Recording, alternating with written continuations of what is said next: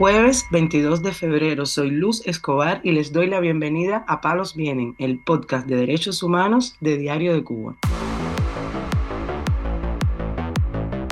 Noticias en Palos Vienen. La expresa política Yenelis Delgado Cue fue detenida el pasado martes y llevada al Centro de Seguridad del Estado Villa María Luisa, en Camagüey. Así lo denunció la activista en un video que publicó el Observatorio Cubano de Derechos Humanos. Delgado Cue se dirigió inicialmente a la segunda unidad de policía de la ciudad de Camagüey, luego de que las autoridades la llamaron porque supuestamente su hijo había tenido un problema con otro menor de edad. Allí le dijeron que esperara, pero al poco tiempo aparecieron unos agentes de la seguridad del Estado que se la llevaron detenida. Durante un interrogatorio con los oficiales, la amenazaron con ser encausada nuevamente debido a sus publicaciones en apoyo a las familias de los presos políticos que ha realizado recientemente en sus redes sociales. Los agentes de la seguridad del Estado le advirtieron que podía ser procesada nuevamente por el supuesto delito de desacato agravado. Escuchemos un audio en el que ella misma realiza la denuncia. Cuando llegué ahí a saber de mi hijo, el jefe de unidad de la segunda me dice que tengo que esperar, que hay un careo, que son dos menores, que era una supuesta amenaza de hacía dos meses. Y yo tenía que estar presente en el supuesto careo que nunca existió. Cuando me siento dispuesta a esperar, llegó la seguridad del Estado y me detuvieron. Ahí en Garrido me amenazaron por la directa del domingo que estaba incitando a los familiares de los presos políticos a hacer denuncia, que le había faltado el respeto a la jefa del centro penitenciario de Kilo 5 en Camagüey, donde estuve presa casi mis nueve meses, y que me podían acusar de un desacato agravante, ya siendo la segunda vez que cometo un desacato.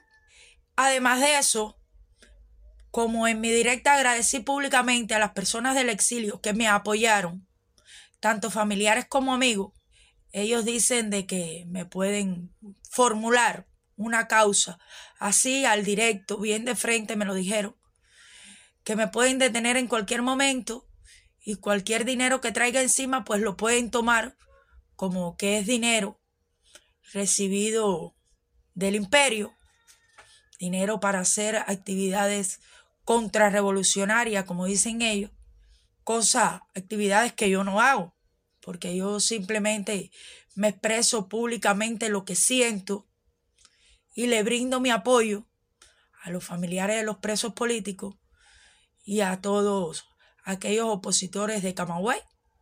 Yo voy a seguir luchando por la libertad de los presos políticos, voy a seguir denunciando las injusticias, porque no me voy a callar. Y nada, aquí estoy por la libertad de Cuba. Patria, vida y libertad. Abajo la dictadura castrocomunista. Viva Cuba libre de comunismo y libertad para todos los presos políticos. Delgado Cue, que es conocido en las redes sociales como Mambisa Gramontina, fue puesta en libertad en diciembre de 2023 tras cumplir íntegramente su condena de nueve meses en la prisión de mujeres de Kilo 5 en Camagüey. Fue procesada bajo el cargo de desacato por ejercer su derecho a la libertad de expresión en defensa de su amiga Aniet González, conocida como la Mujer de la Bandera, y que fue condenada a tres años de cárcel por el delito de ultraje a los símbolos de la patria por fotografiarse envuelta en la bandera cubana y publicarlo en su perfil de Facebook. Palos Vienen, el podcast de derechos humanos de Diario de Cuba.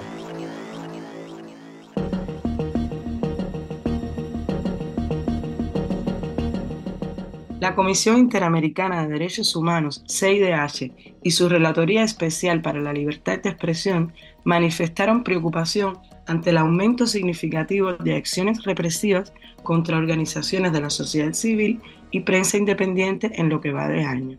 En un comunicado publicado en sus redes sociales dicen que en lo que va de 2024, organizaciones de la sociedad civil han reportado a la CIDH cerca de 300 acciones represivas contra personas activistas y defensoras de los derechos humanos, disidentes políticos, periodistas independientes, artistas independientes y familiares de personas privadas de libertad por motivos políticos. La CIDH, órgano consultivo de la Organización de los Estados Americanos en materia de derechos humanos, informa que estas acciones incluyen detenciones arbitrarias, violencia física y negligencia médica en el contexto de privación de libertad, arrestos domiciliarios, amenazas y coacción, cortes selectivos de Internet, restricciones de movilidad interna, citaciones policiales e interrogatorios sin respeto a las garantías legales. El comisionado Edgar Estuardo Ralón, relator para Cuba de la CIDH, dijo en una entrevista con Martín Noticias que todas estas acciones represivas tienen el común denominador de que son múltiples acciones llevadas de forma simultánea contra aquellas personas que lo que exigen es libertad, democracia y que son contrarias al régimen. Con el comunicado buscan visibilizar que se están dando múltiples acciones represivas con el ánimo de silenciar cualquier voz disidente. El comisionado añadió que el número de acciones represivas denunciadas en lo que va de año pone una alarma de que la situación está cada vez más complicada en contra de todas las personas críticas del gobierno y que estas acciones de intimidación buscan obstaculizar la defensa y promoción de derechos humanos, impedir que surja cualquier liderazgo en la isla y limitar la libertad de expresión. Noticias en Palos Vienen. Buenos días a todos mis hermanos, a todo ese aguerrido grupo del Observatorio de los Derechos Humanos de España. Les habla Bárbaro de Césped, el patriota de Camagüey. Es para informarles que en el día de hoy, 20 de febrero de 2024, por fin la dictadura castrocanelista me liberó de sus garras. Es decir, que a partir de hoy Nuevamente el patriota de Camagüey estará en las calles. Quiero decirle que salí más fortalecido, con mis ideas más firmes, mis principios más firmes, que jamás ellos lograrán doblegarme, jamás me encaré de rodillas y seguiré transitando por el camino que elegí, el camino correcto, el camino de la libertad de mi país de la libertad de mi pueblo. Dios me lo bendiga a todos ustedes y muy agradecido por todo lo que han hecho por mí, por mi familia y por todos los presos políticos que aún se mantienen en cautiverio en la dictadura Castro Canelista. Un fuerte abrazo, bendiciones y libertad, patria y vida. Escuchábamos al activista y prisionero político cubano Bárbaro de Céspedes, conocido por todos como el Patriota de Camagüey, que fue liberado este 20 de febrero tras más de dos años de encarcelamiento. Así lo anunció el Observatorio Cubano de Derechos Humanos en un comunicado que publicó en su cuenta de X. Este martes la organización compartió un video del activista recién liberado, donde reafirma su compromiso con la lucha por la libertad y agradeció al observatorio por su apoyo constante a los presos políticos. El activista fue encarcelado por participar en las protestas antigubernamentales del 11 de julio de 2021.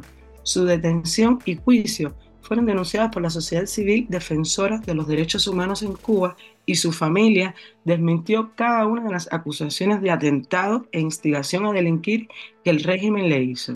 El patriota de Camagüey se hizo conocido en abril de 2021 cuando llevó a cabo una peregrinación con una cruz de madera hacia la iglesia de la Merced en Camagüey.